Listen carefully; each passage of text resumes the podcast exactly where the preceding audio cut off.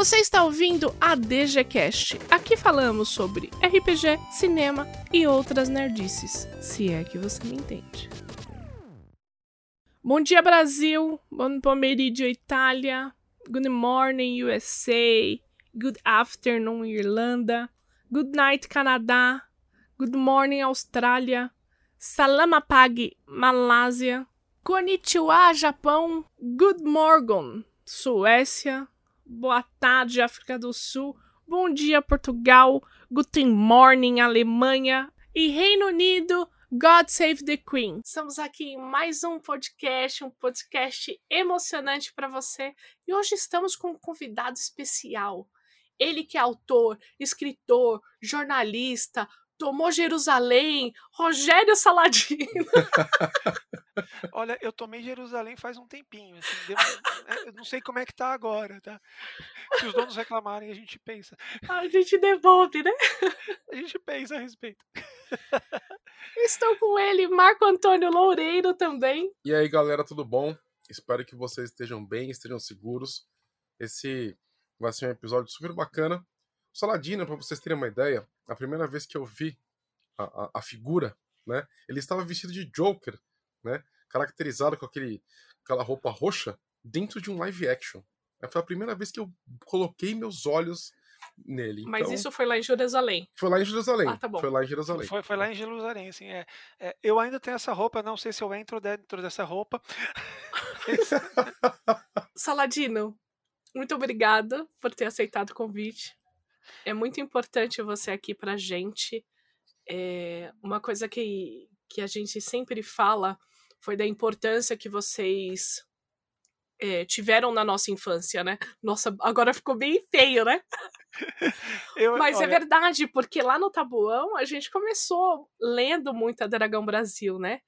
E, e tem gente que fala: caramba, você conhece a Ladino, nossa, que incrível! É, manda um beijo para ele. Eu falei que, que eu ia gravar um podcast com você. Várias pessoas falando: puxa, que gostoso aquela época que a gente jogava RPG. Bom, mas quando, quando eu pedi para você vir aqui, foi para a gente conversar um pouquinho sobre você, sobre a sua, a sua trajetória e um assunto que sempre me pedem a galera queria saber, entender como que era o RPG no, nos anos 90, porque hoje, teoricamente, ele é mais acessível, né? Então eu vou começar com a primeira pergunta para a gente entender como que você começou a jogar RPG. Primeiro, eu quero agradecer o convite de poder estar tá aqui conversando, falando com você e falando com todo mundo que está nos ouvindo. Né? Agradecer esse carinho, essa atenção, essa, eh, eh, gastar pouquinho do tempo para ver a gente conversando aqui, falando sobre uma coisa que eu simplesmente amo de paixão, que é RPG, e né, agradecer todo, todo carinho, toda a força de vocês, não só você, não só você, mas, mas de todo mundo que deu a força pra gente, né? É, a gente brinca que, né, quando chegam para mim e falam assim, ah, é verdade que você, quando você ia jogar, quando veio, quando apareceu RPG era tudo mato ali, não, eu falo, não, quando eu cheguei, estavam plantando mato ali. Você sabe, não é nem que era tudo mato, estavam plantando mato ainda. Eu comecei a jogar exatamente em 1990. Né. Eu sou jornalista formado. Né. Quando eu estava estudando jornalismo na, na Faculdade de Comunicação Social Casper Libero, aqui em São Paulo, fica lá na, na Avenida Paulista, prédio bonito da Gazeta, fica lá no alto. É, eu já conhecia alguma coisa, antes disso, eu já conhecia alguma coisa de livro-jogo. Eu já tinha visto o conceito de livro-jogo, tinha visto numa, numa mostra de livros portugueses um, que uma loja fez, e tinha livro-jogo no meio. Eu achei aquela ideia genial, né? De você mudar a, a história de acordo com o que você está lendo. Eu achei aquilo, uau, isso é sensacional. E nunca mais tive, daí não tive mais contato. Durante a faculdade, eu conheci pessoas que conheciam pessoas que estavam que jogavam RPG. E aí me indicaram, eu fui num evento de Star Trek, um amigo meu da, da minha classe, ele fazia parte da Frostelar Brasileira, e a Frostelar Brasileira fez um, um evento de Star Trek, e eu fui, eu né, gosto de Star Trek, e foi ali no Shopping Pompeia Nobre, aqui em São Paulo, né, no bairro da Pompeia. E ali é, além do, do, evento, né, que estava tendo mostras de vídeo, episódios, bate-papos, tal, tinha um pessoal em frente a uma loja que estava jogando RPG, usando o cenário de Star Trek, cada um era um personagem Star Trek, né, o Capitão Kirk, o Spock, o McCoy, usando o sistema GURPS que tinha acabado de ser lançado. Aí eu parei lá e falei, ah, vamos ver o que é esse tal de RPG, né? Estão jogando aqui. Então, aí eu fui lá e fiquei vendo tal, vendo o pessoal, a demonstração, o pessoal jogando, comecei, é, conversei um pouco, tudo. E aí eles me convidaram para jogar no final da semana seguinte, né? Que a loja ela botava a Forbidden Planet, para quem é de São Paulo já conhece, a lendária Forbidden Planet do, do Peter. E eles tinham mesas que o pessoal ficava jogando RPG ali para mostrar o que, que era RPG para o dono da loja poder vender RPG. E aí, é, todo, é, eu fui convidado para ir jogar na semana seguinte. A partir da semana seguinte, eu comecei no final de semana, comecei a ver como que era o jogo, eu já comecei a jogar. Aí depois eu fui na Devir, na Devir eu também conheci o pessoal por lá, fui ver. A Devir era um lugar maravilhoso, você tinha quadrinhos importados, você tinha o pessoal jogando RPG, então já começava a ver também lá os jogos. E aí eu fui alternando nesses lugares de ir e jogar com o pessoal, o jogo que estava tendo ali. Passou-se um tempinho, né, eu trabalhava numa assessoria de imprensa, né, como estagiário, e uma pessoa que trabalhava na assessoria de imprensa falou: Olha, um amigo meu que trabalha na Abril estava precisando, tá precisando, né, eles vão, vão fazer uma revista desse jogo aí que você joga, e eles estavam precisando de alguém que conhecesse, que soubesse o que, que é isso que eles vão fazer uma revista, eu acho. Aí eu peguei o contato, fui conversar, passei por uma, um teste, uma seleção. A pessoa conversou, viu que eu escrevia, já sabia que eu entendia do assunto, que eu conhecia. Na época eu já colecionava a Dragon Magazine norte-americana, eu jogava a D&D, eu tinha jogos, eu tinha comprado alguns, eu ia jogar nos, lugares.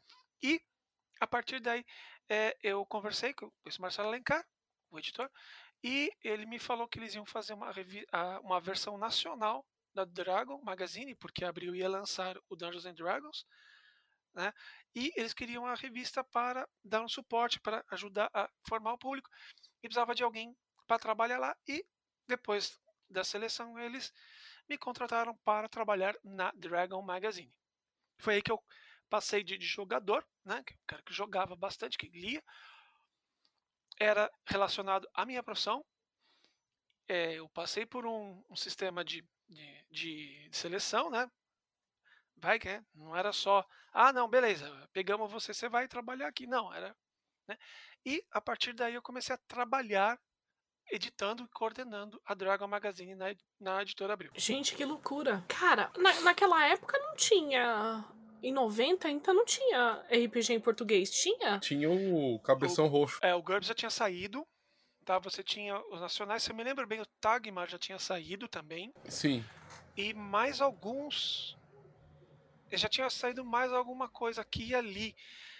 E depois é que começaram a sair mais. Mas, assim, tinha uma coisa ou outra, assim, era pouquinho ainda, né? Mas tinha, sim. E como de lá você foi para Dragão Brasil? Muito simples. É, na, na Dragon Magazine, é, a gente. Eu não fazia sozinho, eu não escrevia sozinho, né? A gente precisava traduzir, não precisava tradutor, eu era o editor da revista, ou seja, eu coordenava tudo que acontecia na revista. Eu tinha que mandar as traduções, pedir para que as pessoas escrevessem ilustrações. A ideia era que a revista tivesse uma parte de material nacional, uma parte de material é, é traduzido da Dragon original, mas uma coisa que a gente conversou e conseguiu por contrato era fazer novas ilustrações, né, usar as capas, mas quando precisasse, as ilustrações internas poderiam ser feitas aqui. E ter quadrinhos nacional também, desde o primeiro número teve. E na redação da, da Abril, o pessoal de lá já me passou contatos de pessoas que já trabalhavam escrevendo, desenhando, fazendo quadrinhos, ilustrando, traduzindo e escrevendo, que eles já, já usavam em outras edições, em outras revistas, né? E então, é, aí eu já comecei a ter contato com, com pessoas da área. Entre elas, uma das pessoas que já tinha feito trabalho lá na Abril era o Marcelo Cassaro, que já tinha feito quadrinhos e, e é, revistas de atividade. o, o pessoal pode lembrar que teve quadrinhos quando os quadrinhos dos Trapalhões já começaram a ter temas mais atuais, né? Tinha o Didi Cop, o Didiana Jones, essas essas essas adaptações foram o Caçaro que tinha escrito. Ele já tinha trabalhado para esse pessoal. E ele me foi recomendar. Falou, ah, isso aqui também parece que entende isso aí. E aí, na época, o Caçaro estava fazendo a Dragão Brasil. Ele já tinha lançado o primeiro número da Dragão Brasil, chamada Dragon Magazine. Aí o pessoal, a, a editora-chefe lá, chegou e falou: Ó, você lançou uma revista chamada Dragon Magazine e a gente vai lançar uma revista chamada Dragon Magazine. Então, muda, vamos aí, dar uma conversada, muda aí, porque a gente tem um contrato com o nome. Ele, ele era uma pessoa que conhecia o pessoal da redação que eu estava trabalhando. E aí ele me foi, foi me apresentado e a gente começou a conversar. É, ele colaborou na Dragão, na, da Dragão Magazine e eu colaborei com algumas coisas na Dragão Brasil tal. E os dois, e a gente se conheceu. E, ao contrário do que muita gente pensa, porque afinal de contas, ah, meu Deus, duas, duas revistas de RPG, eles se odeiam. Não, a gente, nós éramos dois editores que trabalhavam com uma coisa muito parecida no mesmo meio. Então a gente tinha muita coisa para conversar entre a gente, porque quantos editores de revistas de RPG tinham no Brasil naquela época, né? Nossa, então, você, ele, mais quem? Mais dois? Tinha alguma, tinha o pessoal do Rio, acho que estava fazendo Dragão Dourado, algumas coisas assim. Mas assim, né, a gente podia conversar do que era trabalhar com a gente, né? Então a gente acabou fazendo uma certa amizade. Passados 11 números da, da Dragon Magazine, a editora Abril, a Abril Jovem, né, que é um ramo da editora Abril, ela sofreu uma reformulação e eles acharam, eu cuidava apenas da Dragon Magazine, que era uma revista de 100 páginas, quase 100 páginas, só de, com muito texto e tal. Eu cuidava especificamente da, da Dragon Magazine.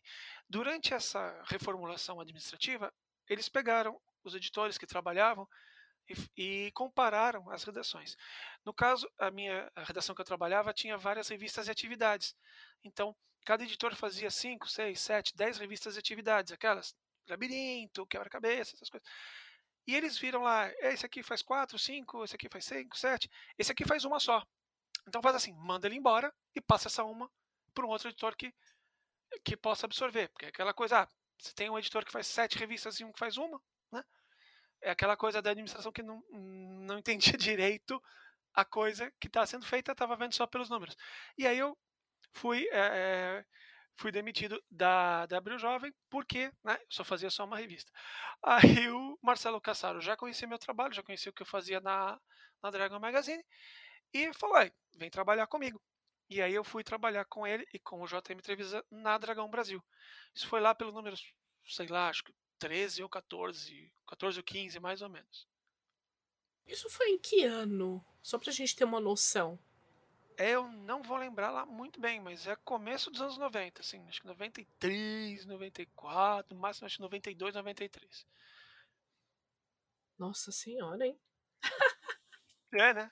É, eu, eu, sou péssimo com números, eu vou errar um monte de números. Se, se alguém estiver ouvindo esse podcast e falar assim, não, não foi em 92, foi em, em, em maio de 95 beleza, você sabe, com certeza você sabe, porque eu bagunço muito números. Explica um pouco pra gente, então, qual que é a diferença do RPG nos anos 90 e o RPG agora, por exemplo, para você? Olha, é, eu vejo muita gente. É, hoje nós temos um, uma cena de RPG bem diferente do começo dos anos 90. Principalmente, uma coisa que eu sempre falo é: não existe internet. Quer dizer, existia, mas não como ela é hoje. Ela não era uma coisa popularizada que todo mundo tinha na ponta da, na palma da mão. Então, é, esse fluxo de informação e de, de contato e, e, e de retorno era bem mais complicado. A gente sabia do que estava acontecendo no meio de RPG, dos RPGs que estavam sendo lançados nos jogos, através das revistas importadas que chegavam aqui no Brasil. Normalmente chegavam atrasadas, demoravam um pouco para chegar.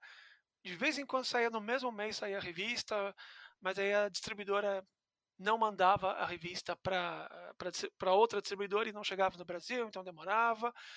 Era muito comum que as coisas demorassem muito para chegar aqui. Eu sempre menciono, eu sou um grande fã de filme de terror, né? E eu, é, para a pessoa ter uma certa ideia eu vi o, o, aqueles cartazes de cinema do filme Hellraiser, Renascida do Inferno, no, no cinema e falei, cara, eu quero ver esse filme. Demorou uns 12 a 14 meses para o filme estrear no cinema. Porque demorava para chegar. Hoje, eu falar que um filme leva 14 meses para chegar aqui no Brasil, da estreia dele nos Estados Unidos até aqui no Brasil, é impensável. Hoje, é, os filmes estreiam uma semana antes no Brasil do que, do que nos Estados Unidos. Sim. Você tem um, um cenário de, de comunicação que é muito diferente. Nos anos 90, a gente tinha as revistas que chegavam aqui, a Dragon Magazine, a Infobia, a Pyramid, né, que eram revistas de empresas, que elas basicamente ajudavam e davam apoio aos produtos da empresa e falavam de outras empresas também. Mas é aquela coisa do vai lançar tal livro. Às vezes a gente falava, pô, que legal, vai lançar suplemento tal. Podia demorar dois meses para lançar e mais uns três para chegar aqui no, no Brasil. Não demorava um pouco para isso. Lá pelo finalzinho dos anos 90 a coisa começou a melhorar um pouco, tá? É, por causa de ondas e de, de, RPGs que faziam mais sucesso e acabavam eh, fazendo mais sucesso, quer dizer que eles vendiam mais. Então, hum. se eles hum. vendiam mais, as lojas davam um jeito de trazer porque eles vendiam mais. Né? Aí tinha mais jogador, os jogadores começavam a se organizar para de repente, se, se a loja não conseguia importar, veja, ia ver com um amigo que conseguia trazer. Então, às vezes, isso acabava é, ajudando um pouquinho mais. Mas, assim, nos anos 90 era muito comum é, a, a, suplementos de RPGs e notícias de RPG demorarem bastante para chegar aqui. Sim. Por outro lado, a gente consumia cada coisa que chegava com uma fome impressionante, assim. Qualquer caía coisa que, que viesse, vocês jogavam. Sim. Nossa, caía, um, caía o suplemento. Tinha gente que em, em, um dia lia um livro de, de 200, 300 páginas em inglês. Você que... tinha pouca opção. Então, o que, o que caía, você fazia. Bom, você marcava as mesas no telefone, usando o telefone fixo. Sim. Tá? É, é, é uma coisa que hoje, né, para as gerações de hoje, é, é, inconcebível. As pessoas não nem se ligam um grupinho mais. no WhatsApp, né? Entendeu? Você, eu ligava para cada um dos meus amigos no telefone fixo. E assim, se alguém desmarcasse, você tava na rua, acabou, você não sabia, né? Que, que, que o jogo foi desmarcado. E como tinha muito esse lance do pessoal jogar nas lojas, né, tinha, a, a Forbidden Planet era uma que fazia isso, a Devir era uma que fazia isso, que tinha o pessoal jogando lá. Muitas vezes não eram assim, beleza, vou fazer minha campanha de de, de Forgotten Realms. Não, chegava lá, você viu o pessoal jogando. Ó, oh, vocês estão jogando o quê? Ah, a gente está jogando GURPS Fantasy. Opa, cabe mais um aí? Beleza, você entrava, sabe? Ah, eu, o pessoal, a pessoa tinha acabado de comprar um jogo que estava na loja, tipo, é, comprei Boot Hill, um RPG de, de faroeste, estou jogando com o pessoal, beleza, vou sentar e vou jogar, entendeu? Então, você tinha aquela coisa do, do. Por um lado, era divertido, que era do tipo, meio maluco de você. Cara, esse jogo é muito louco. Gamma World, que coisa maluca, vou jogar isso aí. É, e por outro, você tinha aquela coisa de, de. Não é exatamente como a gente pensa que era. Sentava todo mundo, mesmo pessoal, jogando a mesma campanha. Às vezes acontecia, o pessoal marcava de jogar na loja porque era um lugar legal para você jogar. Às vezes não dava. Então era uma coisa muito mais. É, eu falo que era uma época que a gente estava descobrindo as coisas, descobrindo como que era jogar RPG, descobrindo como que era manter um grupo, descobrindo o mercado, o mercado estava se descobrindo. Era um cenário de, de descobertas, assim, a gente estava aprendendo, a gente como, como mercado, como, como consumidor, a gente estava aprendendo o RPG. E ah, na tentativa e erro, porque a gente não tinha o contato que você tem hoje com o grupo. Eu vejo muita gente falando, ah, os anos, do, os anos de ouro do RPG, os anos de ouro do RPG. Eu sinto um pouco de saudosismo nisso. Porque para mim, anos de ouro do RPG é agora. Se eu quiser Concordo jogar... com você. É, Concordo. Se eu quiser jogar um RPG novo, eu vou no YouTube, procuro pessoas jogando para saber se é legal. Eu consigo entrar em contato com o autor do jogo, de repente, com a editora. Já tem material de graça para eu baixar pela internet. Quer dizer, é, eu consigo ter muito mais informação do jogo que eu quero hoje. Inclusive, é até uma coisa engraçada. A gente ouvia falar de alguns jogos na década de 90 e que não chegavam aqui, porque não chegavam aqui, porque não, não traziam tal. hoje eu consigo ter acesso a esses jogos no formato de PDF, no formato de loja, disponibilizado. Na hora, né? Na hora, e às vezes com o autor. Você lembra que o você lembra que o Peter ele tinha uma, uma, um catálogo que você ficar, você podia escolher o que, que ele ia importar? Você lembra disso? Lembro, lembro. Mais de uma vez eu lembro dele pegar esse catálogo e muitas vezes, é, depois que a loja fechava, ele sentava e conversava com o Eric, eu, com o Eric Mooney e com outros, outras, outros jogadores mais antigos, falando assim, esse jogo vale a pena trazer? Isso aqui é legal. Eu ficava sentando e falando qual que era, além das informações que ele pegava do, do, dos consumidores. Ele pegava o pessoal mais antigo, né? O pessoal que já conhecia, falava, isso aqui é bom, isso aqui é legal. E muitos deles conheciam os autores, conheciam, ah, esse cara escreve bem, esse jogo é legal. É, e aí ele pegava isso para poder trazer os jogos. Quer dizer, olha o trabalho que o cara tinha para saber qual jogo ele ia comprar, sabe? E você não tinha ideia de quando que o jogo ia chegar. Não, e você não tinha ideia se o jogo era bom, né? Porque você podia comprar um negócio, ler e falar, nossa, que horror. A gente escolhia pela é. capa, né? Mas você olhava pela capa, né? E aí, e, e tinha gente que via, via review em revistas. Né? No caso, Dragon, Pyramid, essas daí a Infobia, para saber se o jogo era legal. E aí tinha aquela coisa, né? A gente não sabia se a resenha era 100%, porque como a resenha era feita por uma revista de uma editora, de repente, se os caras eram mais curtiam mais o estilo de jogo daquela editora, de repente fazer uma resenha de um livro de uma outra editora podia ser não ser 100% confiável. É que toda resenha para mim é opinativa. Sim. Então você tem que levar em conta que a pessoa que está fazendo está dando a opinião dela. Tá? Então, é aquilo. É, se eu pego um resenhista, eu já sei, esse cara que é um autor, ele gosta desse tipo de, de, de, jogo, ele gosta de fantasia, ele não gosta de ficção. Aí ele, ele gosta de ficção, ele não vai gostar, uhum. sabe?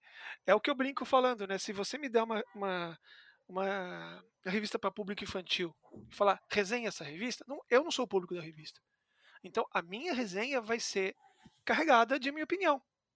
Tá errado? Não. Mas é aquela coisa, você não vai pedir pro Stephen King fazer uma resenha do longa-metragem do meu querido pônei. Sabe? Sim. Não vai fazer sentido isso. Cara. Não, não faz sentido nenhum. E aí ele vai fazer uma resenha, ele não vai gostar, você vai falar, ah, então o filme é ruim, porque ele falou não, né? Pro, pro, pro público do meu querido pônei, o filme é legal. É que para mim esse conceito de escolher pela capa um RPG ainda é muito bizarro. É porque você não, você não tinha, você não, não, a não ser que você, por exemplo, eu, eu ia na Forbidden, é, eu via, né, prateleira de jogos e chega uma hora que você já comprou tudo, né? Você não tem mais opção, que tudo aquilo ou você comprou ou seu grupo, alguém do seu grupo comprou. Então, é, você não tem mais, né? Você e, e aí o que, que o Peter fazia? Como ele não queria e, é, e, e, é sábio, né? Porque como ele não queria comprar e deixar na prateleira para mofar, de repente um jogo que não chama atenção, então ele mostrava um catálogo de importação. Que você é, é, escolhia o jogo e demorava, às vezes, seis meses. Ele te ligava, né? O telefone fixo, gente. Nós usávamos telefone fixo. Ele, ele te ligava, né? No telefone fixo e falava assim: Ó, oh, chegou, chegou seu jogo. Aí você ia lá e, e, retirava. Não, não tinha opção. A, a galera ela, ela tende a, a, a glamorizar uma, uma, uma, uma, situação que eles não viveram, né? A galera que, que acha que ah, os anos 90 eram, seu, eram a época de ouro, é porque ou elas não viveram, ou a pessoa tem um saudosismo tão grande é uma nostalgia tão grande que acaba é, falando de um jeito que não era real. Me explica uma coisa. O que, que é essa, essa era de ouro que todo mundo fala que aconteceu nos anos 90, que todo mundo queria viver? Então, tem um pessoal, muita gente, muita gente não, mas pessoas dizem que era uma época de ouro os anos 90, porque tinha encontro internacional de RPG, tinha não sei quantas mil pessoas no encontro, tinha RPG na banca, tinha. O pessoal jogava em, em em shoppings, em centros culturais. Então, é, a gente estava aprendendo, sabe? Então, tinha tudo isso? Tinha. Mas isso não quer dizer que de lá para cá diminuiu a quantidade de jogadores, sabe? É, sim, você tinha, teve a tradução do Vampiro, teve a tradução do D&D, teve a tradução do Shadowrun, teve a tradução de vários jogos.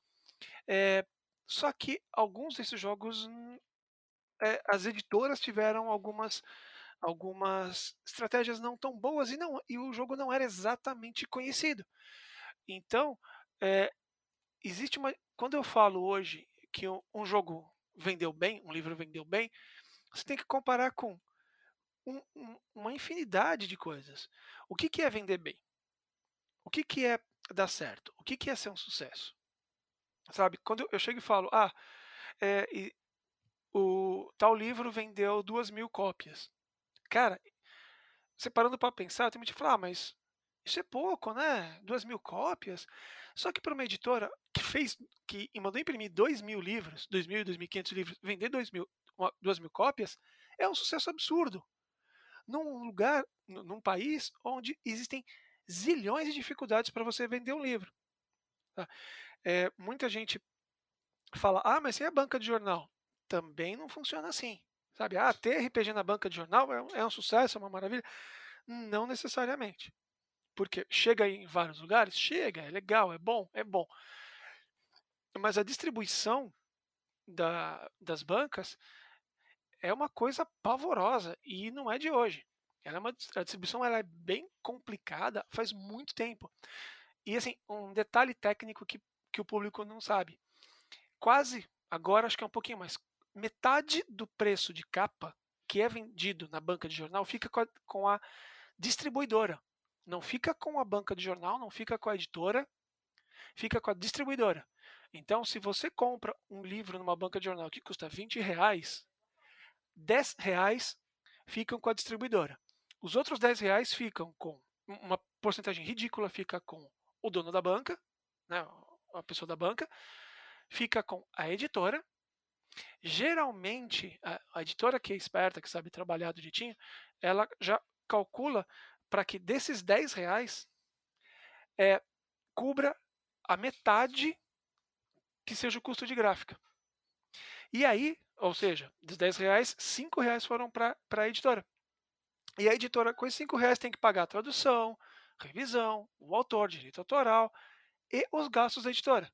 De um livro de 20 reais, sobrou 5 para a editora. Ah, então ter RPG na banca é bom. Relativamente. Não é tão bom assim. É bom para divulgação, mas não é bom. É, assim, não é um bom negócio, né? Dependendo, não. E aí, aí é que tá várias outras coisas. É, a gente fala, ah, o evento, o Encontro Internacional é um evento sensacional, legal, bacana, tinha muita gente, tinha, tinha convidados internacionais, isso é muito legal. Trazia bastante, trazia bastante gente. Só que hoje, as pessoas falam, ah, as pessoas hoje não jogam. Quantas pessoas no Brasil jogam na sua casa usando Skype ou sei lá, qualquer programa de, de Zoom ou programa de reunião? Quantas pessoas usam ferramentas, as pessoas estão jogando em casa, sabe?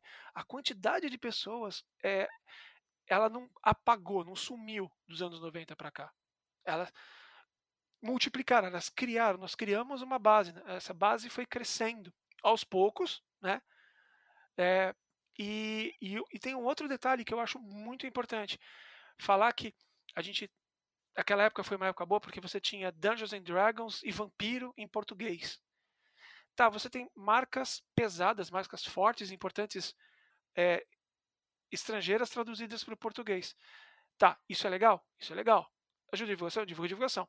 Mas hoje eu acho que é muito mais interessante a gente perceber que existe uma cena indie de RPG com autores nacionais fazendo uhum. os RPGs deles, sabe? Eu acredito que quando você tem uma cena indie de RPG, de quadrinhos, é que o teu mercado ele está ele tá firme, ele está começando a ficar firme, porque você está criando o, é, o seu material, o seu produto cultural. Você não está apenas importando, mandando dinheiro para fora, você está criando o seu. Você está falando com o seu público, na sua realidade, da sua forma. Você entendeu como que é o cenário, você entendeu como que é a coisa, e você está fazendo o seu. Isso, assim, quem for procurar hoje RPGs indies nacionais vai encontrar uma quantidade imensa, imensa, imensa de autores, de livros, de cenários, de jogos, de temas, sabe? É, então é aquilo.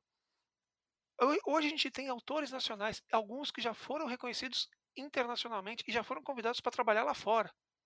Cara, você vai falar que eh, antes era melhor porque a gente tinha vampiro em português? Pelo Cara, amor de é- Deus, não tem nem comparação, né? sabe, é legal ter vampiro em português, claro Sim. que é. Mas, cara, ver o mercado inteiro. Ah, é porque eu não vejo os, os- os eventos de RPG. Gente, vamos analisar, vamos pensar direito, vamos ver as coisas, sabe? É, a maioria dos eventos grandes de RPG aconteceram no eixo Rio-São Paulo, que são duas cidades onde fazer evento está ficando muito caro.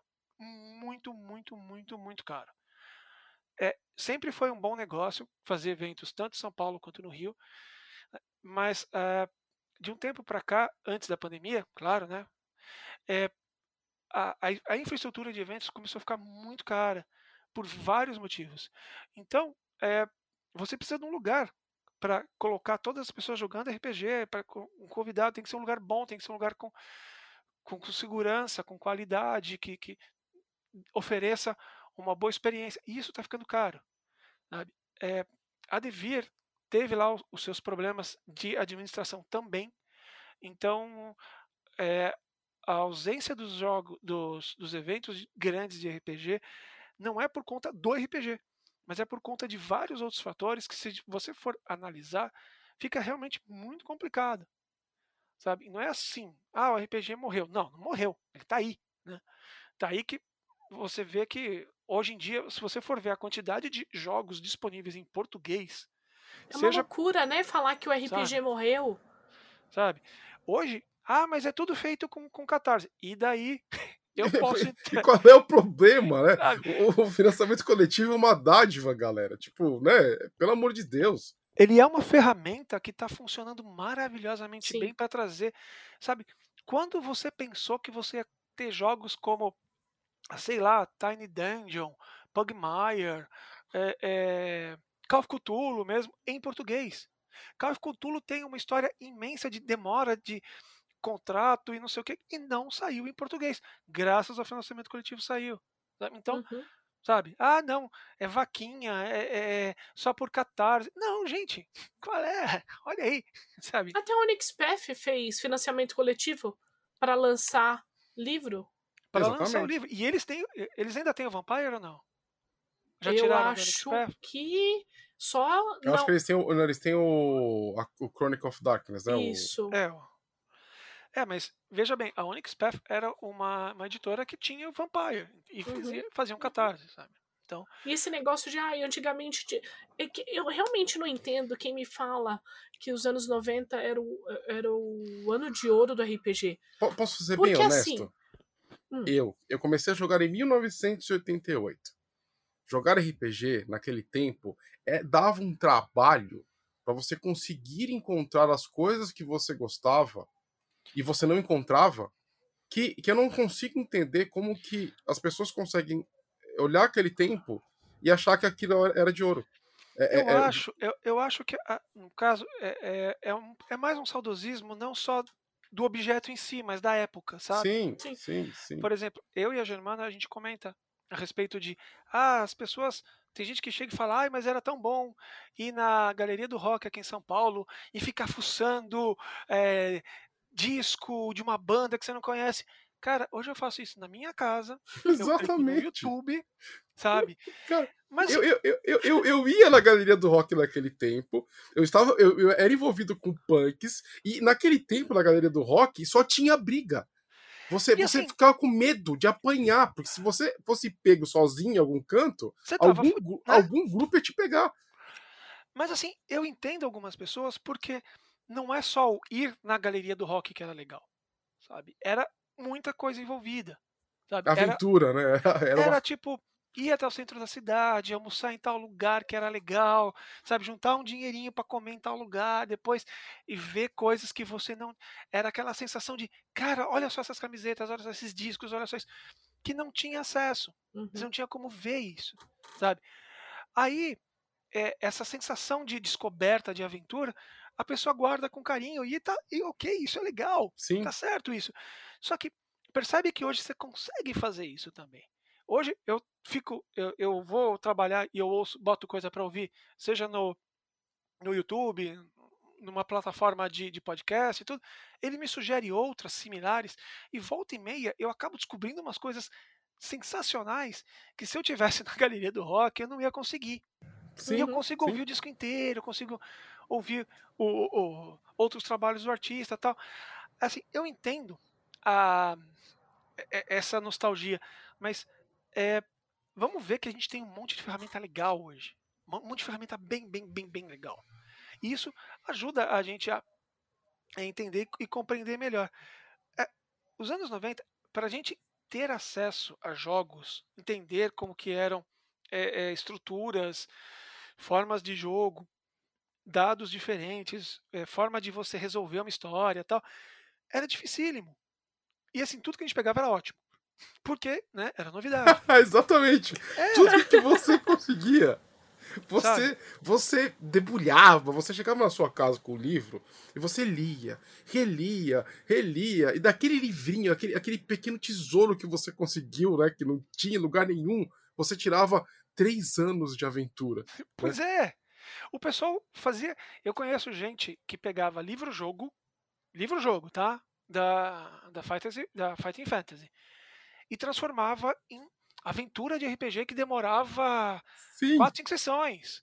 Porque o cara mapeava, não existia o um mapa, tá? Hoje você entra na internet e você coloca lá, feiticeiro da Montanha de Fogo, mapa, aparece, você acha. Então, é, o cara mapeava a aventura. E como é que ele mapeava um livro-jogo? Jogando o livro-jogo inteiro. Nossa. Sabe? Para poder jogar com os amigos na sessão de Dungeons and Dragons, que ele adaptou todos os monstros que aparecia lá. Sabe? Então, é, hoje a gente tem um monte de ferramenta. Hoje a gente vive um momento que algum, algumas pessoas de comunicação social falam que é o, o paradoxo da informação. Como você tem muito acesso à informação, as pessoas tendem a desconsiderar muita informação. Então acabam vendo só a parte superficial e não se aprofundam na coisa, então acabam desvalorizando a informação que tem. O que é uma coisa que a gente precisa tomar muito cuidado, que não é legal fazer. Ah, eu vou ler a respeito de, sei lá, gárgula. Você entra na Wikipedia, ler três parágrafos, já sei tudo de gárgula. Não, Sim, não nossa, é acontece assim. muito isso, né? Não é bem assim, cara. Então, eu acho que um pouco da, da nostalgia dos do, anos 90, 80, ou uma época que a gente não tinha muito acesso, vale lembrar também, vamos lembrar também, que as importações elas não eram tão mais rápidas. Você as importações de qualquer material, seja livro, dado então é um negócio impossível quase. É, elas eram feitas por empresas aqui do Brasil que queriam trazer de fora. Né? E não havia muito interesse das empresas de fora de vender para cá. Hoje você tem um movimento contrário, você tem muitas empresas de fora do Brasil que querem vender para o Brasil, que já, que já tem representações aqui no Brasil. Então, a forma de importação já é um, bem mais fácil, por assim dizer. Você não espera meses, a não ser que você procure uma coisa absurdamente difícil, estranha. Mas você tem, hoje você tem importadoras que você comprou um livro, ou um livro, ou uma revista, ou chega aqui em prazo que é, é impressionante. É, eu, uma vez, um amigo meu, enquanto eu trabalhava com quadrinhos, ele falou: Olha, eu vou fazer uma compra na, naquele site grande de, de que vende livros e eu vou pagar um frete e tal. Vocês não querem alguma coisa tal? E a gente faz, todo mundo compra, né? Um, um, compra uma coisa, a gente divide o frete, fica caro tal. Aí eu comprei uma biografia de um ator que eu gosto, né? E ali o prazo que chegava em, em um mês. Ah, ok, né? Beleza. Não, não vou morrer, mas chegou em quatro dias. Nunca Nossa. isso ia acontecer antes. Nunca ia acontecer antes. Nunca. Então, é, é, assim, eu entendo é, o sentimento.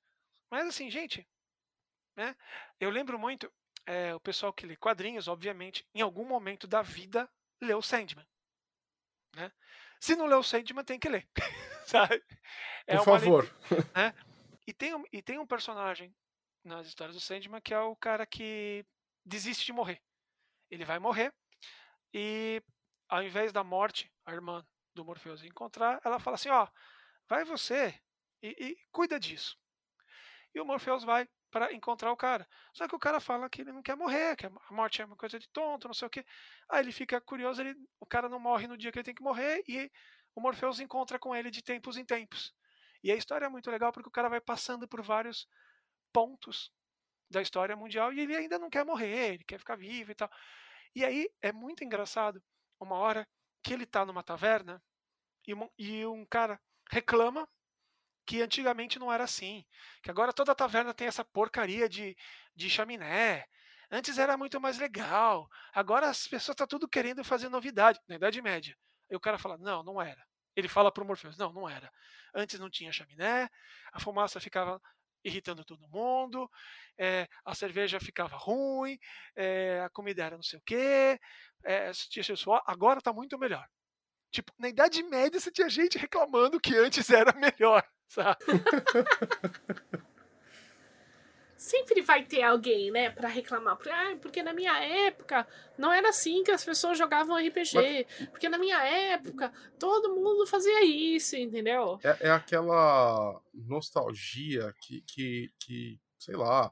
É uma coisa que eu lembrei outro dia, né? É, nesse tempo, nos anos 90, você podia fumar em qualquer lugar. Você podia fumar dentro do cinema, né? Você podia fumar dentro do avião. Você podia fumar no restaurante, entendeu? Então, assim, é, você ia para uma balada, um bar, era aquele cheiro de, de, de fumaça com, com sujeira. Então, assim, as pessoas não lembram dessa parte, né? Elas vão lembrar não. só do, do, do, da idealização do que era, né? Sabe? E assim, existem muitas coisas que a gente lembra das partes legais, sabe? Mas vamos parar para ver um pouquinho. Tem umas coisas assim que são não eram tão boas assim. Né? ah, é, agora, é, não se joga como se jogava antes e tal. Claro, aqui no Brasil, inclusive, a gente não jogava nem como se jogava nos Estados Unidos. a gente jogava de forma diferente. Sim. É, eu já eu tive a oportunidade de conversar com, com jogadores e, e, game designers e caras de fora e eles, muitos deles se referem ao Brazilian Way de jogar RPG. Sabe? É, o RPG nasceu, né, nasceu como um, uma evolução, um avanço do jogo de tabuleiro. Então ele carrega muito a, aquela coisa de regra, de estratégia de regra, de, de você pensar de uma forma mais estratégica de, de somar bônus aqui, de fazer aquilo ali. A gente e eu acho isso muito legal, a gente acabou dando um, uma importância muito mais legal para a diversão da gente sentir a história. De você estar tá na história. Sim. Tipo de, no roleplay mesmo. Exato. De você. É, é aquela coisa do. É, meu paladino só fala a verdade, mas se ele falar a verdade aqui, ele vai estragar a campanha, porque não sei o que. Ah, dane-se, eu vou falar aqui porque é, é meu paladino falaria isso, e não sei o que. E aí fica uma história divertida a coisa acaba sendo menos o bater no monstro e pegar o, o tesouro mais legal e ser o por que, que a gente vai lá bater no monstro? O que, que acontece depois que a gente bateu no monstro? É, o que, que aconteceu no reino depois do tesouro? Ou seja, é, é, essa parte do desenvolver a história, do, do, desenvolver a história do teu personagem, desenvolver a história que você está jogando, acabou ficando mais forte aqui no, no, no jogador brasileiro. E não é estranho se perceber que os jogos que fizeram muito mais sucesso aqui são aqueles que têm um cenário carismático, que tem uma, uma história interessante, que tem personagens legais, personagens divertidos de encontrar, bater, ou sei lá. Assim, a história em si ela fica mais atraente. E a gente gosta disso, porque a gente acabou ficando mais a coisa do vamos juntar para se divertir, o que eu acho muito legal. Quais são as características dos anos 90 no RPG que, se você pudesse, você traria para os RPGs agora? Olha, essa é uma, uma pergunta meio complicada, porque eu acredito que as características boas dos RPGs antigos, dos anos 90, e, e elas continuam nos jogos até agora. Né? Quando o pessoal fala, ah, mudou isso, mudou aquilo, é, sim, porque é uma evolução. Você percebe que determinadas escolhas e formas de, de resolução ou de, de jogo mesmo, elas são mais interessantes ou menos interessantes. Elas funcionam ou não funcionam. É, as características boas dos jogos, elas existem até agora. elas continuam existindo, sabe? É, não é à toa que a, a Wizards of the Coast mantém o D20 no D&D. Porque para ele, ah, mas é um, é um sistema ruim, não sei o quê. Não, é uma base, é, você precisa saber usar. Você usar três atributos físicos, três mentais, essas coisas. Eles mantêm o que funciona, o que é característico e o que dá a, a, a cara do jogo. É, eu acho que esses elementos se mantêm nos jogos que estão dando certo. Nos que vão parando, sumindo tal, você percebe que é, alguma coisa ali não estava funcionando direito, então e não foi arrumado. É, felizmente a gente vê muito e também de novo a gente tem internet para dizer isso. As pessoas elas falam e comentam e conversam e discutem muito. O, um bom game designer ele está aparecendo, ele está ligado na internet, ele conversa, ele vê, ele ouve, ele escreve. Então ele percebe o que, que funciona e o que, que não funciona. Eu acho que uma das coisas que eu gosto muito de colocar em, em jogos atuais e que eu acho que é muito influenciado, no meu caso, de jogos dos anos 90, é a estrutura de fantasia. É você usar o, como base, como inspiração, a literatura de fantasia. O Dungeons and Dragons fez muito isso. Ele, não vou falar que copiou, porque né, é uma palavra muito feia, mas ele se inspirou muito em literatura de fantasia. Então, eu acredito que a melhor forma de você fazer um bom jogo é o que, que eu estou escrevendo? Sci-fi? Então eu vou ler, vou ler livros de sci-fi. Terror? Eu vou ler livros de terror. Eu, aonde que é, onde que é, é, tem essa base aqui? Eu vou procurar na literatura. Eu acho muito que o RPG ele tem que ter uma boa base literária, mesmo que você viaje e saia completamente diferente, mas a base tem, você tem que ter. O, o RPG ele nasceu como uma evolução de um jogo de tabuleiro, mas ele tem o, o elemento literário é muito forte nele. E eu acho que é necessário que continue tendo esse elemento para ser um bom jogo. Se você olhar agora e você ver os, os bons jogos, os bons RPGs, todos eles têm uma base literária muito forte.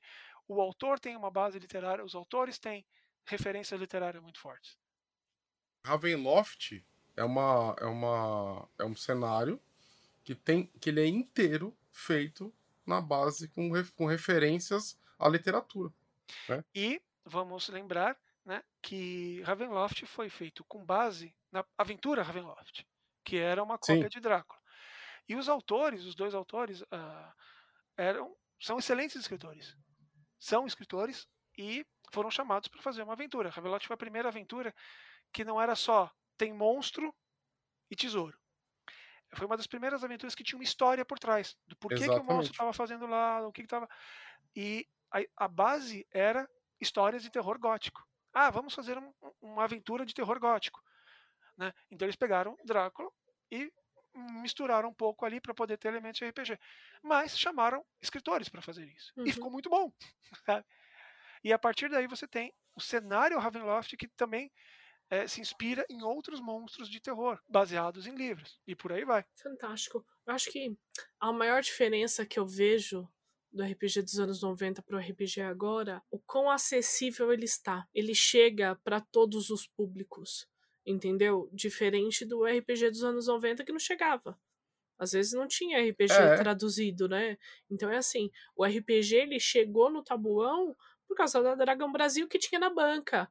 É isso que eu ia falar a, a, o RPG, se a gente pegar o início dele, era uma, um hobby bem elitista, né? Porque você tinha que comprar livro importado. Uhum. Okay? Você precisava ler inglês. Você precisava ler inglês, que já é né, uma, uma, uma, um fato que separa. Então, é, é eu, eu já falei várias vezes aqui no podcast, né? E, e estou com a oportunidade aqui de falar com um dos, dos autores da, da um dos escritores da, da Dragão, né? é, é, vocês é, é, desbravaram esse, esse cenário e popularizaram o RPG. Exatamente. A quantidade de pessoas que, que, que eu conheci que começaram a jogar RPG graças a Dragão Brasil é surreal. É absurda. Né? A, gente, a gente tinha uma ideia, na verdade, o Caçaro tinha muito isso bem claro que se você não chegasse e mostrasse para todo mundo que todo mundo podia jogar, tem uma hora que ia sumir o hobby. Você precisava mostrar para as pessoas que era um jogo legal, bacana, que você conseguia jogar, que não era bicho de sete cabeças tal. A gente já tem uma dificuldade que no Brasil já é, a própria leitura, dependendo do caso, ela, ela é complicada. Sim, sim. Porque livros são caros, revistas são caras, é, não se incentiva muito. Você tem, a, claro, você tem grandes heróis que vão lá e incentivam a, a leitura, falam que livro é, é, importante ler livro, mas é muito comum você ver gente falando que ah, ler tal livro é chato. Não, não é chato. Chato é quem está falando isso. Sabe? E aí, o RPG, ele é um, um, produto derivado de literatura, quer dizer, já é difícil você fazer as pessoas lerem, e aí é, já é difícil você chegar e falar para as pessoas, além de ler, você pode interferir na literatura. E é, quando ainda tinha alguma forma de você distribuir em banca, a ideia da Dragão Brasil como revista era deixar o hobby mais popular, deixar mais conhecido. Tanto que o Caçaro fez o, o 3DT, que era um, RPG que usava dados normais, dados de seis lados. Fácil de achar. Fácil de achar. Como a gente brincava, né? Você vai lá e, e pega os dados do jogo da vida ou do War e usa, sabe? E para poder mostrar, ó, é isso aqui. Se você quiser, procura, procura os outros que tem em tal lugar, ou você pode achar. Hoje em dia está muito mais fácil, você consegue baixar Fast Play de graça, sabe? Tem várias editoras que, que liberam fast, um PDF de, de Fast Play que você pode jogar. Tá? Na nossa época não tinha Fast Play, não dava pra gente. Né? Então, a forma que a gente achou de, de mostrar isso era deixar barato na banca de jornal, é, falar que podia jogar desenho animado, anime, mangá. Qualquer coisa, né? Cada dragão Exato. era uma novidade. Exato. Tinha gente que reclamava que a gente fazia adaptação de anime, de mangá, tudo. Mas pensa quantas pessoas que, que, por exemplo, assistiam Pokémon e de repente compraram uma Dragão Brasil porque tinha Pokémon na capa e foram ver que tinha RPG e acabaram jogando RPG, sabe? É, isso era uma coisa de caso pensado para que chegasse a mais gente. A ideia é, cara, esse jogo é legal, a gente quer continuar fazendo a Dragão, a gente quer fazer nossos jogos, então vamos mostrar pro pessoal como que é esse jogo. É porque se não tivesse ali, não ia ter. Não ia ter. É uma coisa que eu falo, né? O, o meu RPG ele é bem, bem é, RPG de periferia. Eu já comentei aqui no podcast que no Tabuão nós não tínhamos muitos livros. Era Mago, Vampiro, Lobisomem, D&D, Dragão Brasil. Era isso. Acabou. E era assim, era uma pessoa que tinha o livro que a gente jogava e às vezes a gente jogava a gente nem tocava no livro. Foi um que foi ensinando o outro, que foi ensinando o outro, que Exato. ensinou. Então você chega lá no final, você não sabe mais se você tá jogando o jogo original, mas todo mundo tava jogando. É, eu lembro quando eu comecei a jogar D&D, eu não tinha os livros básicos. A pessoa chegava para mim e fala: "Você quer jogar do quê?" Eu: "Do que que tem?" "Tem isso, isso, isso" e pronto. Tá, como é que eu faço? Sabe? Uhum. E isso era muito comum. Eu fui pegar as regras e depois eu descobri que uh, alguns dos mestres que, que mestravam para mim mudaram, fizeram umas versões muito particulares das próprias regras, sabe? Né? Eu só fui jogar depois. Né? O que eu acho muito legal, diga-se de passagem. Mas é, era bem assim. E ainda hoje não é exatamente fácil de você conseguir os livros físicos. Mas a gente tem a opção na internet que quebra um galhão. Nós temos a internet, nós temos editoras brasileiras que estão trazendo livros e estão traduzindo, que isso é maravilhoso. As mesmas editoras que ajudam é, influenciadores de RPG a fazer uma mesa para você assistir e aprender um pouco mais sobre aquele sistema, sobre aquele cenário. Sabe, é um negócio mágico. Sim, sim, eu acho isso muito legal.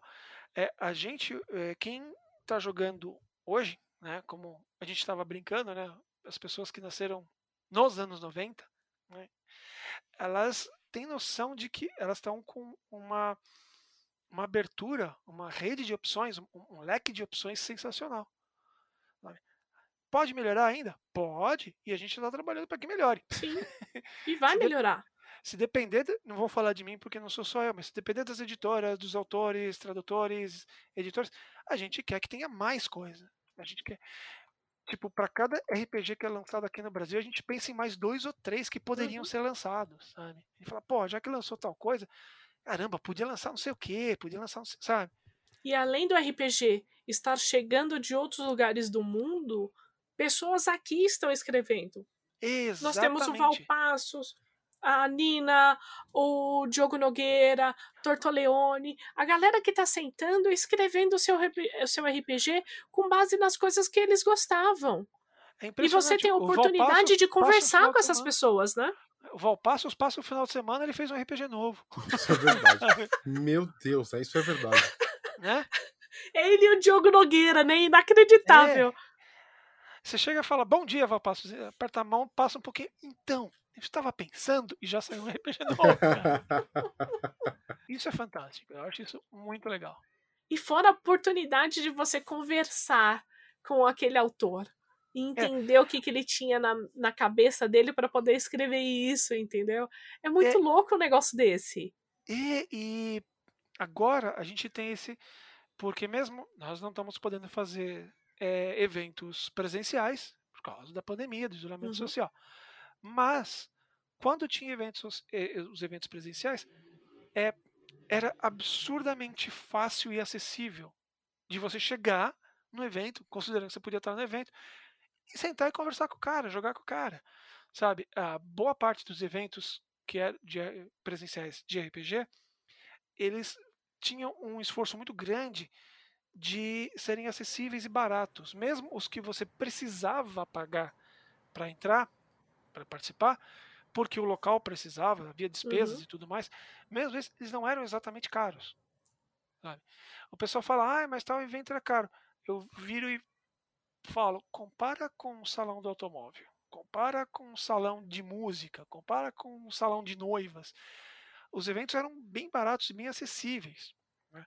Agora, com a pandemia, a gente não está podendo fazer evento presencial, mas a quantidade de eventos online que tiveram nesses ano e meio da, da pandemia teve muita coisa boa. Daqui a pouco vai ter mais evento. E Sim. assim, ah, eu sei, não é a mesma coisa de você estar lá, ver, não sei o quê, mas é o que a gente pode fazer agora. E você pode é, ver uma palestra, você pode é, ver as pessoas jogando. Existem mesas virtuais, sabe? Eu vejo gente falando, ah, mas não é a mesma coisa. Cara, é, não é a mesma coisa, eu concordo. Mas graças aos eventos, aos eventos não presenciais, os eventos virtuais, ano passado eu consegui ver uma palestra do Neil Gaiman, coisa que eu não conseguia ver há anos. Porque se eu tivesse no evento, na, na, na, na CCXP, na Comic Con Experience, com o Neil Gaiman no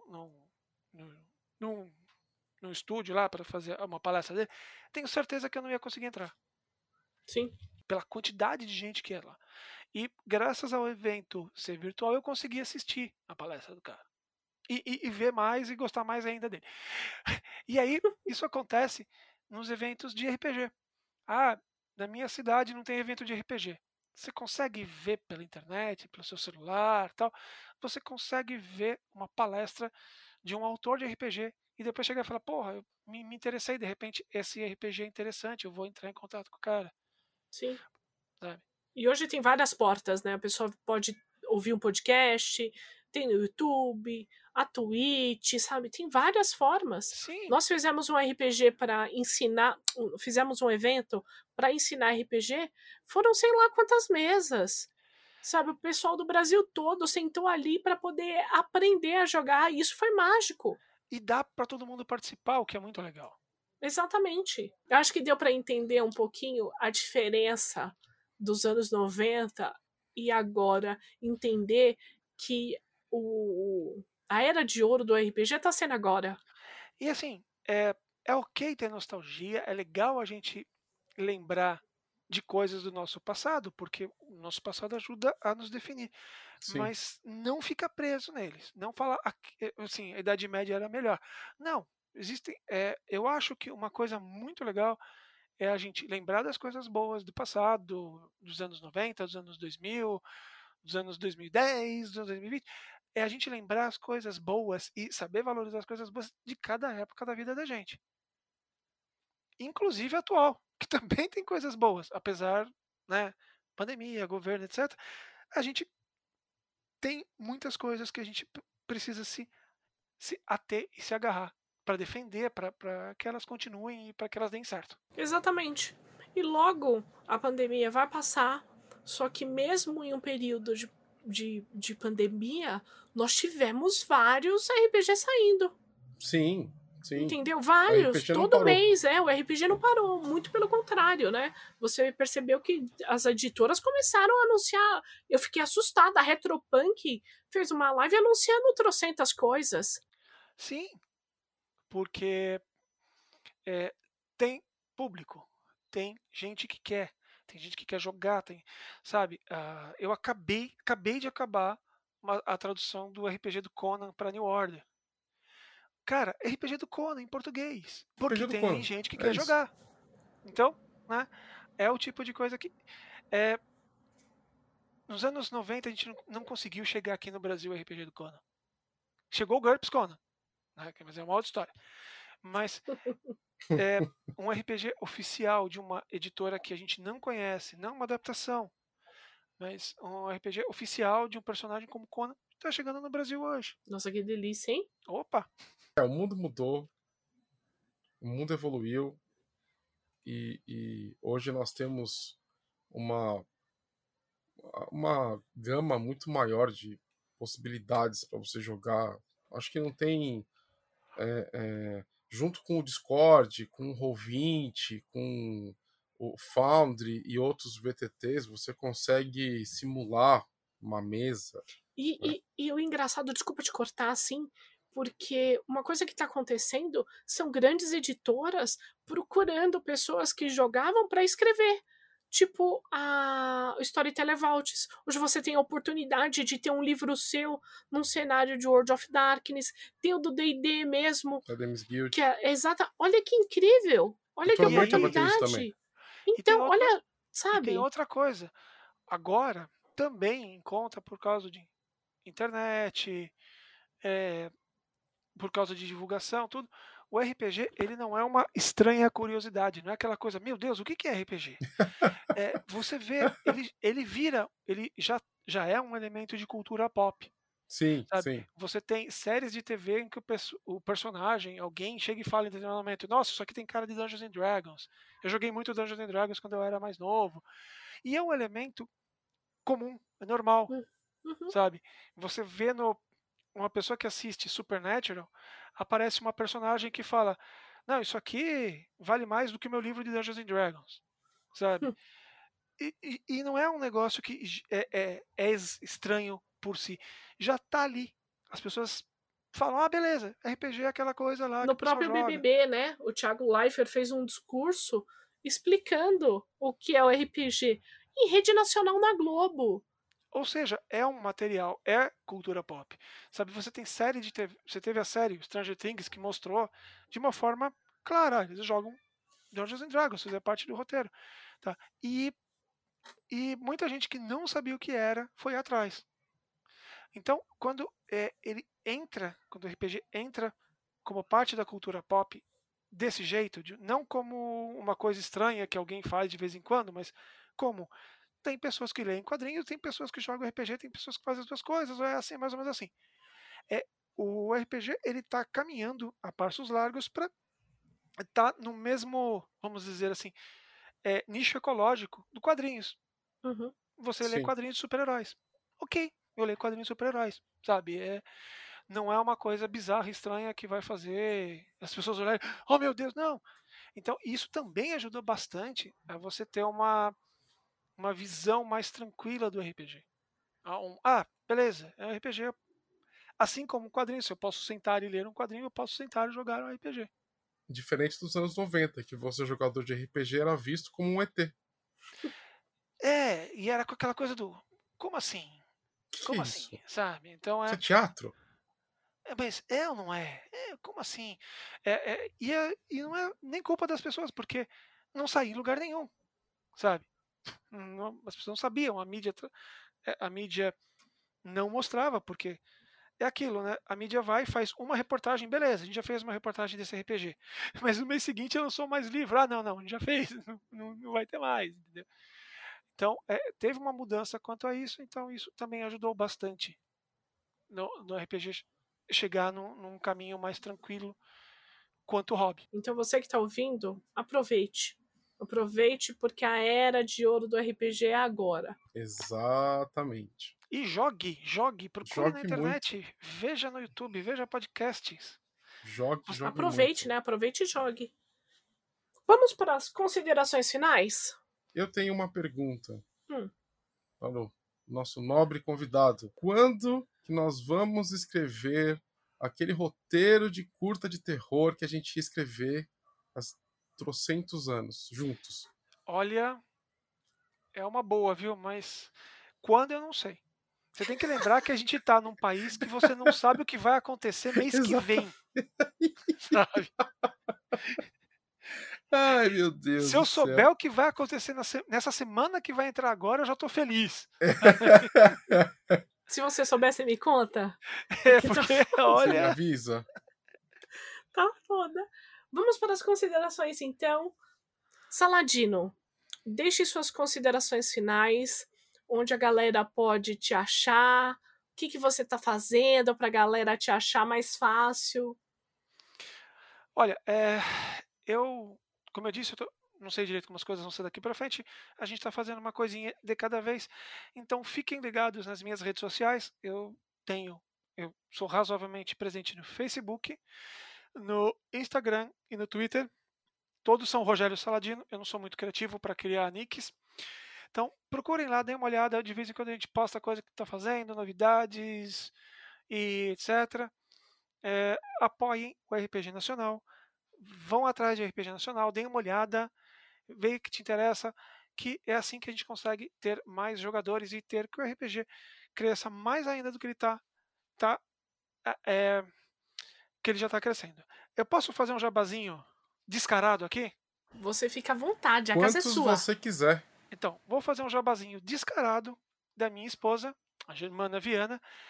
Ela está em um projeto chamado Menage, com o Laudo Ferreira e o Marcati. É uma revista de quadrinhos com três autores completamente diferentes, estilo completamente diferente, que ela está no Catarse. Você entra lá, colabora e você recebe a revista. Tem várias formas de colaborar. Você procura lá Menage, número 3, né? E você colabora baratinho e você recebe uma revista com histórias feitas por três autores espetaculares, completamente diferentes. Se interessar, se você gostar, tem a Menage 2 e a Menage 1 que você pode conseguir no próprio Catarse, tem lá formas de colaborar que você recebe as anteriores ou nos contatos que tem lá das lojas dos três autores, da Germana, do Marcati e do Laudo. E, assim, tudo que a gente falou de RPG é, tem muita coisa também acontecendo no cenário independente de quadrinhos, onde o autor faz sozinho o quadrinho do jeito que ele quer que você leia, sem interferência, sem, sem bagunça, sem é tipo é o que o, leit... o que o autor quer passar para você. E homenagem é exatamente isso. É um projeto de três autores, cada um quer contar aquela história para você. Então vale a pena dar uma olhadinha. É um material adulto, tá? Não vai achar que vai ter coisa infantil ali, porque né, a Germana gosta de colocar putaria nas histórias dela, fazer o quê, né? E dê uma conferida no Catarse, procura lá Catarse Menage 03 e apoie, que aí ajuda o autor nacional, de, nesse caso de quadrinhos, a publicar o quadrinho dele. A gente coloca todos os links, tá, galera? No tudo que o Saladino falou, a gente vai colocar os links aqui para você achar mais fácil na hora que a gente divulgar esse episódio. Aproveita, Marco Antônio, e já deixe suas considerações finais. Galerinha que eu amo, para quem não me conhece, eu sou autor, eu tenho um livro na Amazon chamado O Devorador de Estrelas. É um livro sobre horror cósmico, que eu gosto bastante dessa temática. Me segue também no Instagram, tá? Autor MA Loureiro, para você acompanhar as novidades que eu vou postando. O Instagram tá meio morto, mas é, seria uma honra ter você é, é, ter você lá comigo. É, eu queria te pedir aquele favor, se você gosta do nosso trabalho, se você gosta desse podcast, para você compartilhar por aí, mostrar para amiguinho, para amiguinha, para vovó e para vovô sobre sobre o que está acontecendo. Então, compartilha por aí, belezinha? Mas é isso. Grande abraço, grande beijo e fique com Deus. E para você que ouviu esse podcast até agora, muito obrigado. Não se esqueça, arroba DungeonGeek21. Isso no Facebook, no Instagram, no Grindr, no Tinder ou na padaria mais próxima da sua casa. Não se esqueça também que todo segundo sábado temos evento de RPG para você vir jogar. Por enquanto é online, é de graça, é só vir, tá? Todas as informações estão nas nossas redes sociais. Lembrando também que todos os dias da semana temos live de joguinhos na twitch.tv barra DungeonGeek21. No mais, muito obrigado, um grande beijo, um forte abraço e até a próxima. Beijo! Beijo! Tananana, beijo! Tananana, beijo, beijo, beijo. Ele continuou cantando. É louco. é louco, entendeu? Lembrou dos anos 90 e ficou doido.